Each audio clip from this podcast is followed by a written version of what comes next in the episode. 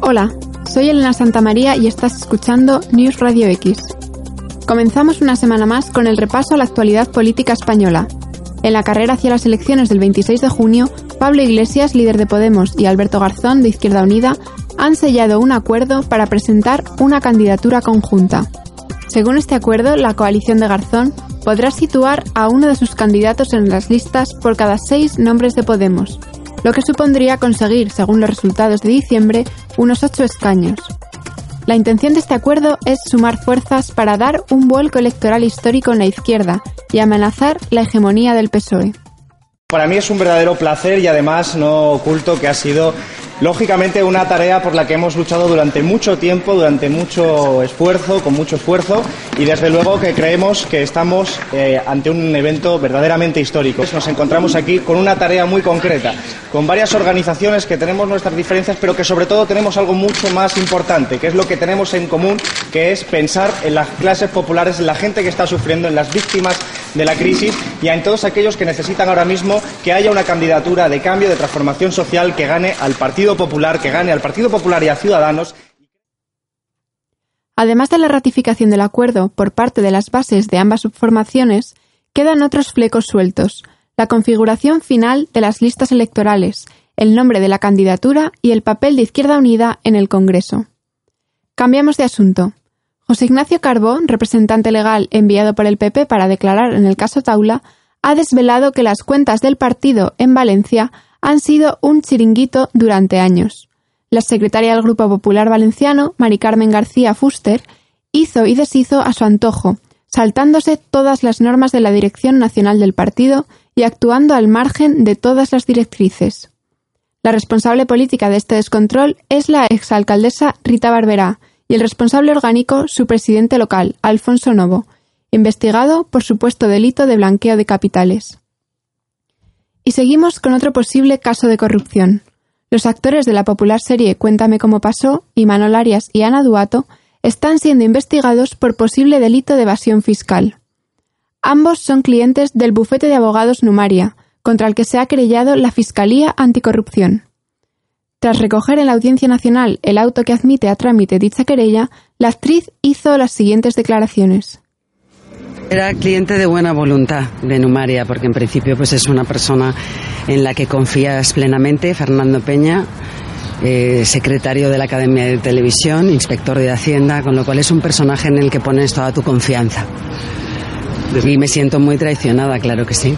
Yo estoy tranquila, porque tengo la conciencia muy tranquila y sobre todo confío plenamente en la justicia. Su abogado añadió que desean declarar lo antes posible para evitar el daño personal que les está ocasionando la llamada Operación City, y defendió que no hay ninguna infracción tributaria ni ningún delito, puesto que dieron todas las explicaciones pertinentes a Hacienda y regularizaron las cantidades reclamadas. Los dos actores están acusados de defraudar casi 3 millones de euros procedentes de su participación en la serie.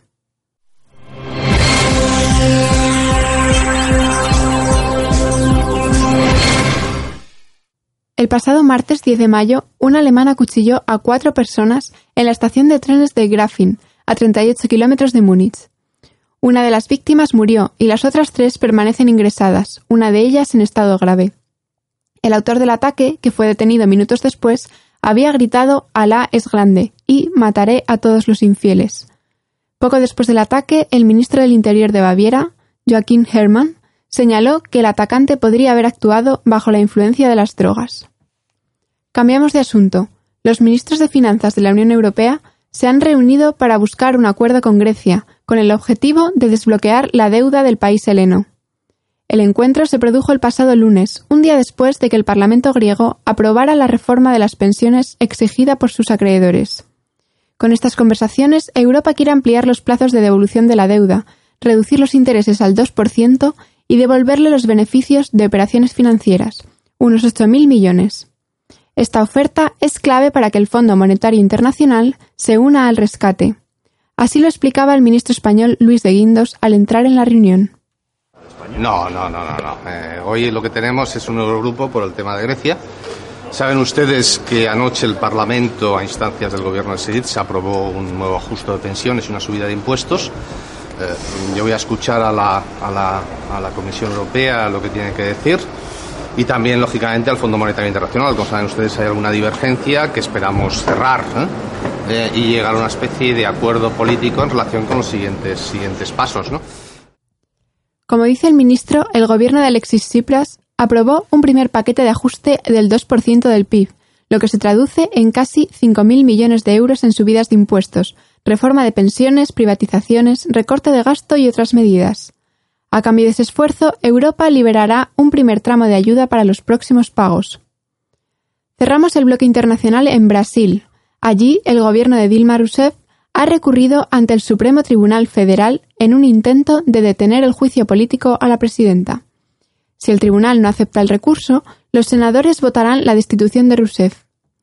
Este recurso llega tras la anulación del proceso por parte del presidente interino del Congreso, Vladimir Marañao, que lo volvió a aprobar en el mismo día.